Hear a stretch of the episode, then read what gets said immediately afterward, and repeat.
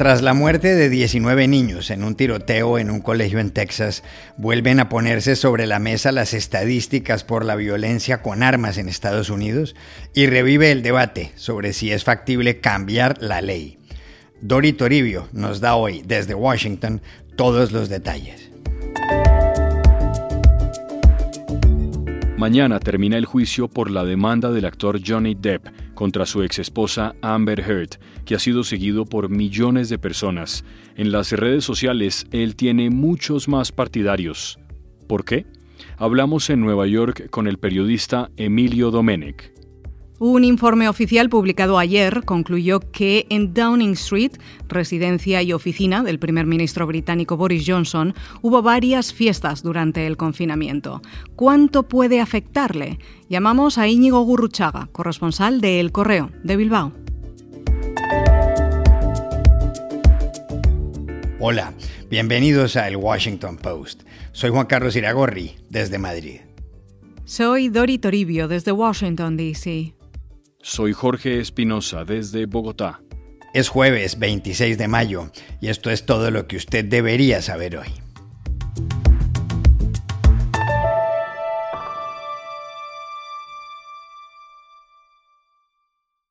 Estados Unidos sigue en shock por la muerte el martes de 19 niños en el Robb Elementary School, una escuela primaria en Uvalde, en Texas.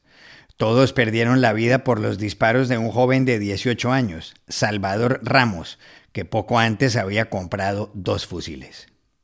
La matanza es la más grave en un colegio desde la de Sandy Hook, en Newtown, en el estado de Connecticut, el 14 de diciembre de 2012. En esa tragedia murieron 20 niños de 7 y 8 años a manos de un hombre de 20 llamado Adam Lanza. Ayer el gobernador de Texas, Greg Abbott, dijo que antes de asesinar a los niños, Salvador Ramos escribió tres cosas en Facebook. Que iba a dispararle a su abuela, que le había disparado ya y unos 15 minutos antes de la matanza, que iba a abrir fuego en una escuela primaria.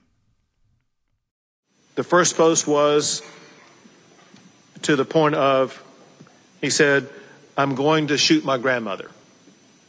The second post was, I shot my grandmother. The third post, maybe less than 15 minutes before arriving at the school, was, I'm going to shoot an elementary school. Los testimonios de los familiares han sido estremecedores.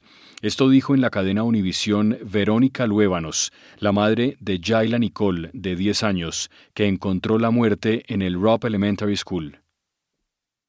Fue, yo fui a llevarla para la escuela. Y, pero ella no quiso ir a la escuela. Y todo el tiempo le gusta ir para la escuela. Pero ella no quiso ir. Yo creo que ella sabía que algo va a pasar. Un testimonio muy triste ese. Y mientras todo esto ocurría, se seguía hablando de la segunda enmienda de la Constitución, que permite la compra y el porte de armas en Estados Unidos. Y por otro lado, claro, de las terribles estadísticas sobre el asunto. ¿Son tan graves los datos, Dori? Sí, los datos son tremendos y empeoran con el paso de los años. Primero, aquí en Estados Unidos, un millón y medio de personas murieron por armas de fuego entre 1968 y 2017. Esta cifra, que repito, un millón y medio de muertos, es mayor al número de soldados fallecidos en todos los conflictos bélicos de este país desde la Guerra de la Independencia que empezó en 1775. Segundo, el peor año fue 2020, cuando murieron más de 45.000 personas por heridas causadas por armas de fuego, en homicidios y en suicidios, según datos del Centro de Control de Enfermedades. Tercer dato, las armas son la primera causa de muerte entre los niños y los adolescentes aquí desde 2020. Durante los 60 años anteriores, la primera razón eran los accidentes de tráfico. Eso cambió hace dos años. Cuarto, Estados Unidos es el país desarrollado con un mayor número de armas en manos de civiles. Hay más de 120 armas por cada 100 habitantes.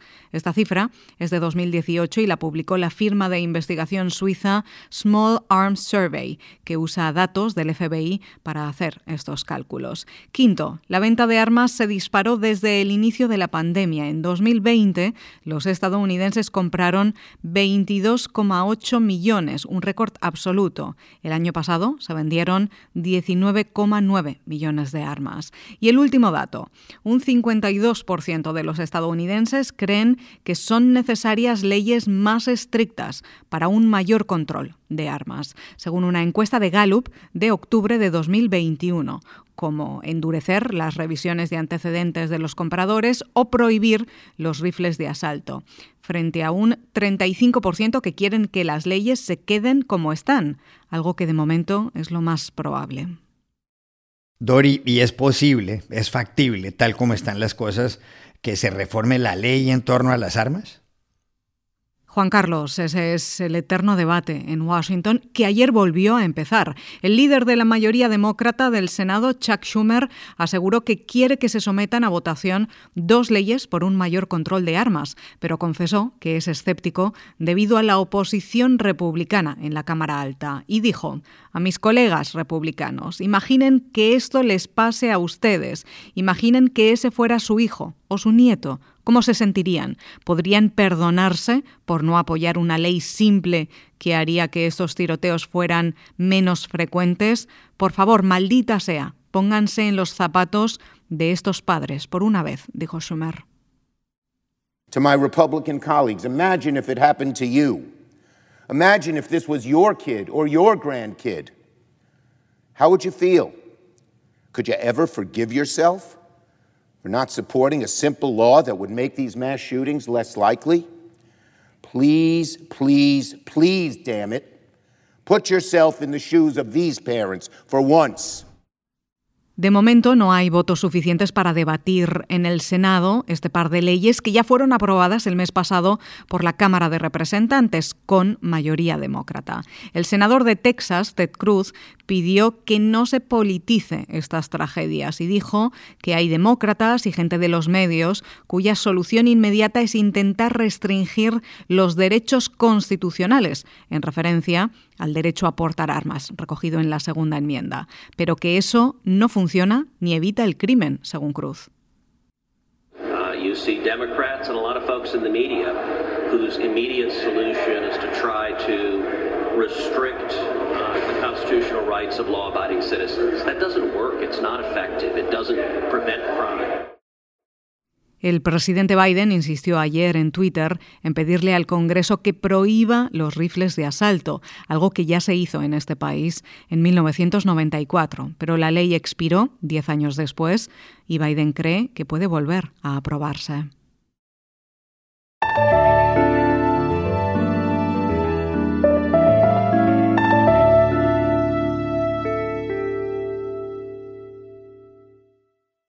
Mañana termina muy cerca de Washington, D.C., uno de los juicios más célebres de los últimos años en Estados Unidos, el que debe resolver la demanda por difamación interpuesta por el actor Johnny Depp contra su ex esposa, la actriz Amber Heard. El proceso tiene lugar en una corte del condado de Fairfax, en el estado de Virginia, a pocos kilómetros de la capital estadounidense. Este viernes, una vez se escuchen los alegatos de conclusión de las partes, la decisión quedará en manos del jurado. Johnny Depp demandó a Amber Heard en febrero de 2019, después de que dos meses antes ella publicara una columna de opinión en este diario, The Washington Post, donde dijo ser una figura pública que simboliza el abuso doméstico. En la demanda, Depp, que tiene 58 años, afirma que por esa columna algunas compañías cinematográficas dejaron de contratarlo. Por tal razón exige que Amber Heard, 22 años menor que él, le pague 50 millones de dólares. Depp y Heard se casaron en 2015 y se divorciaron dos años después. En ese momento ella consiguió una orden de alejamiento para él. Cada uno alegaba que el otro lo había agredido física y verbalmente. En estos días la actriz ha asegurado, en medio de las lágrimas, que alguna vez Johnny Depp la agarró del hueso púbico y le dio varios puños. My back was on the countertop. And I thought he was punching me. I thought he was. I'm sorry.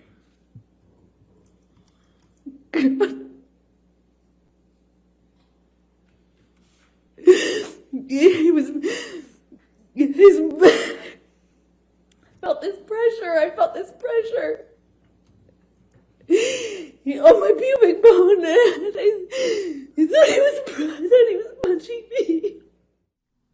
Johnny Depp, por su parte, ha dicho en esta serie de audiencias que empezaron el 11 de abril que jamás hubo agresiones, que ellos discutían, pero que él nunca llegó al punto de golpearla. Depp añadió que no le ha pegado a ninguna mujer en su vida. Nothing, nothing of the kind had ever happened, though it, it, the relationship, um, there were um, arguments and um, things of that nature.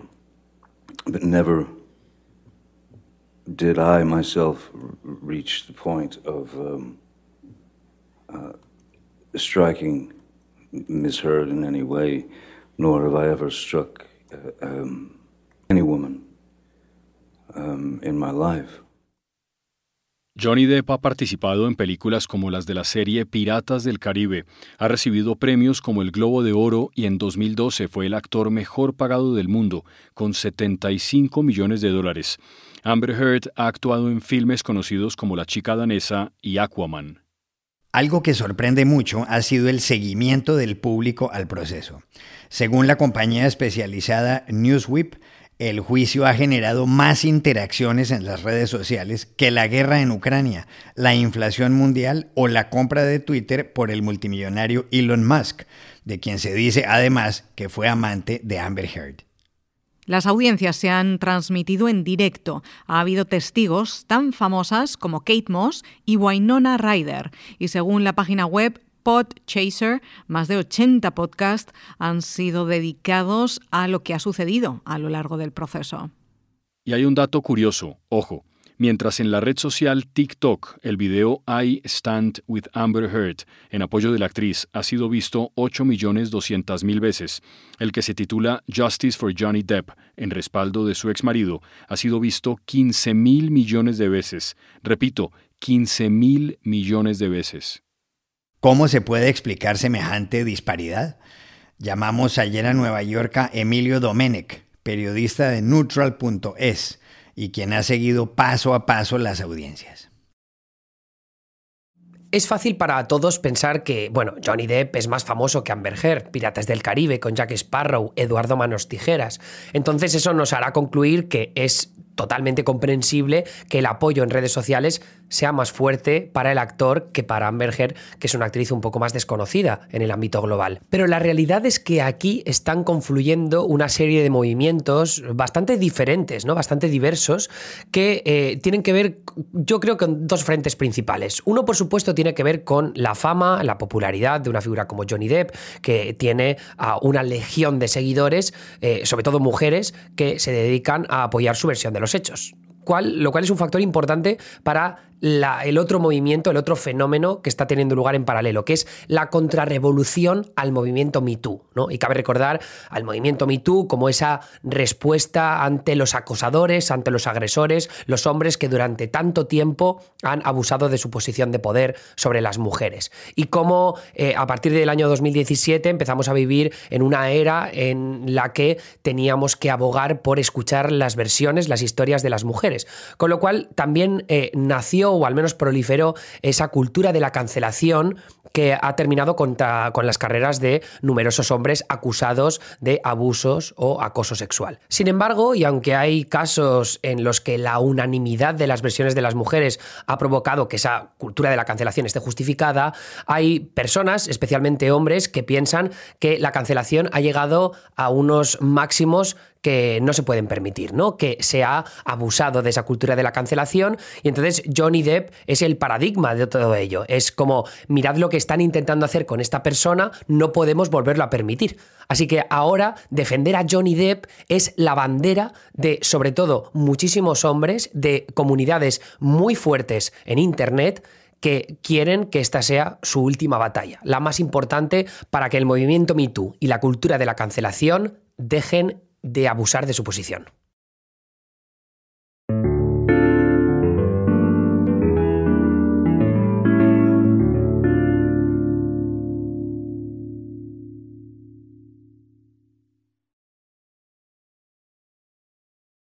El primer ministro británico, el conservador Boris Johnson, pasó ayer un mal día en Londres. Todo por cuenta de un informe sobre las fiestas privadas en Downing Street, donde él vive y trabaja, durante la época en la que el gobierno ordenaba a los ciudadanos no salir de casa por el coronavirus. El informe de 37 páginas y 9 fotos fue elaborado por Sue Gray, vicesecretaria de la oficina del gabinete, y su principal conclusión es que entre mayo de 2020 y abril de 2021 hubo varias reuniones sociales muy movidas en Downing Street, reuniones ilegales, claro. Una de ellas se llevó a cabo el 19 de junio de 2020 para celebrar el cumpleaños de Johnson. En otras se bebió bastante, las alfombras y las paredes terminaron manchadas de vino, el personal de aseo recibió malos tratos y algunos asistentes debieron salir por la puerta de atrás porque estaban borrachos. Johnson, a quien el mes pasado se le impuso una multa de 50 libras, unos 62 dólares, por haber violado la cuarentena, volvió ayer a disculparse ante la Cámara de los Comunes. En otra comparecencia dijo que él creía que estaba en despedidas de funcionarios que habían hecho bien su trabajo y que todos cometieron errores. Thought the things that I, was attending were work events. I, th- I, thought that my job was to to thank people for uh, their contribution to, to public life, to, to the to, to government service. Uh, but you know, plainly, uh, we all made mistakes. ¿Qué consecuencias políticas puede tener para Boris Johnson, a cuyo partido no le fue bien en las elecciones locales de hace 20 días, el informe sobre el Partygate, el escándalo de las fiestas? Hablamos anoche en Londres con Íñigo Gurruchaga, conocido corresponsal del diario El Correo de Bilbao. Johnson evade de nuevo la petición de dimisión por parte de la oposición porque su futuro depende de que en el grupo parlamentario haya un número suficiente de peticiones eh, para que se vaya.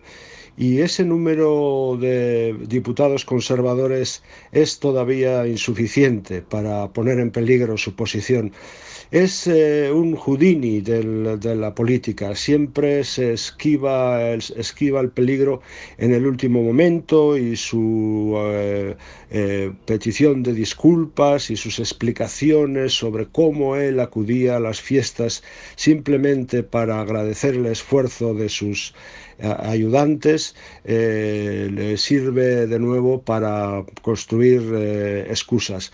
Eh, los sondeos dicen que una mayoría pequeña de ciudadanos británicos quiere que dimita, no así entre los votantes conservadores.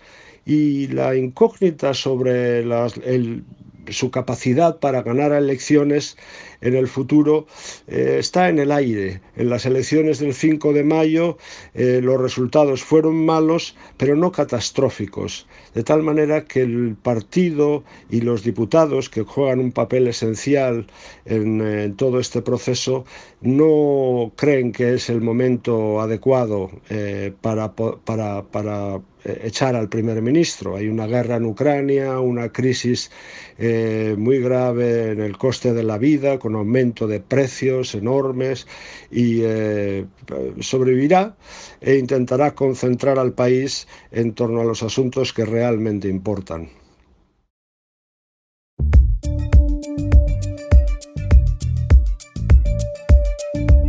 Y estas son otras cosas que usted también debería saber hoy.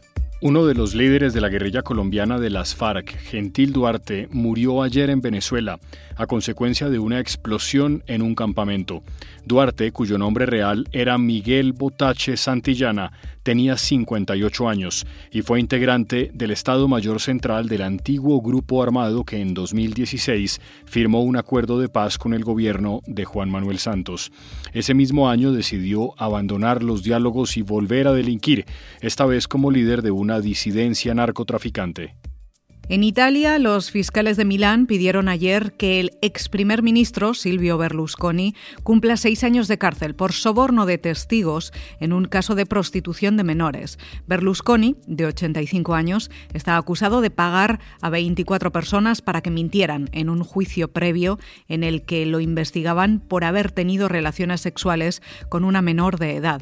El escándalo, conocido como Bunga Bunga y por el que fue absuelto, ocurrió en 2000 y marcó el final de su cuarto gobierno. El juicio por soborno, que comenzó en 2017, se reanudará en junio. Y aquí termina el episodio de hoy de El Washington Post, El Guapo. En la producción estuvo John F. Burnett. Por favor, cuídense mucho. Y pueden suscribirse a nuestro podcast en nuestro sitio web, elwashingtonpost.com, seguirnos en nuestra cuenta de Twitter, arroba el post, y también nos encontrarán en Facebook, buscando el Post Podcast. Chao, hasta la próxima.